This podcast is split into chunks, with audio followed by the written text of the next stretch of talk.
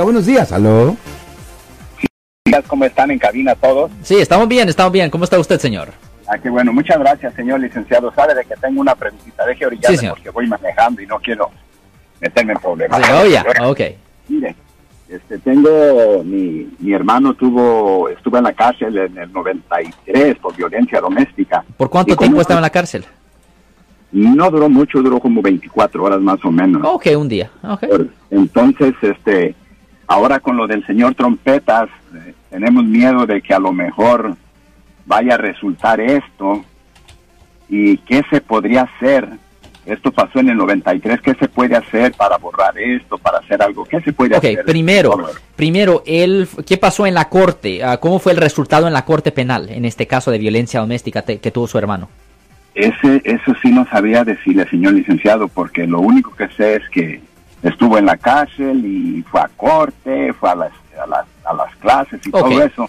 Ok, pues si él hizo las clases, es posible que lo encontraron culpable de la ofensa. Ok. Ajá. So, la primera pregunta que yo tuviera es si esto lo clasificaron como delito grave o delito menor. Porque violencia doméstica puede ser clasificado como delito grave o delito menor a la discreción de la fiscalía y bajo las circunstancias del incidente. Por ejemplo, si la víctima sufrió cualquier daño físico, cualquier morete, rayoncito, lo que sea, no hace diferencia como de insignificante es el daño, pero si hay algo de daño que se puede notar, es automáticamente un delito grave bajo el Código Penal sección 270 273.5. Si es clasificado como un delito grave, se puede reducir el cargo de delito grave a delito menor bajo el Código Penal sección 17b. Y después de que se haga la reducción de delito grave a delito menor, también se puede hacer una limpieza de la convicción para que en el futuro no le, ah, no le afecte por razones de ganar trabajo, aseguranza, préstamo y vivienda. Ahora, hay otras cosas que se pueden hacer bajo ciertas circunstancias. Por ejemplo, ah, en ciertas situaciones muy raras, muy, muy, muy, muy raras, si se puede enseñar que el juez y nunca le leyó a la persona las consecuencias migratorias. Cuando la persona se declaró culpable de la ofensa, de la ofensa, muchas veces lo que también se puede hacer es ah, una es un proceso donde se puede en efecto eliminar la convicción por completo ah, con en efecto decir que no tenía credibilidad, que no tenía validez la convicción y cuando se hace ese proceso, eso también le ayuda a las personas por razones migratorias. Pero eso es una cosa muy rara a hacer porque es necesario probar que el juez nunca le leyó a las personas las, a las consecuencias migratorias cuando la persona fue encontrada culpable o cuando la persona se declaró culpable a la ofensa. Pero es un proceso largo y es necesario primero ordenar copias del historial de la persona para poder empezar a revisar eso.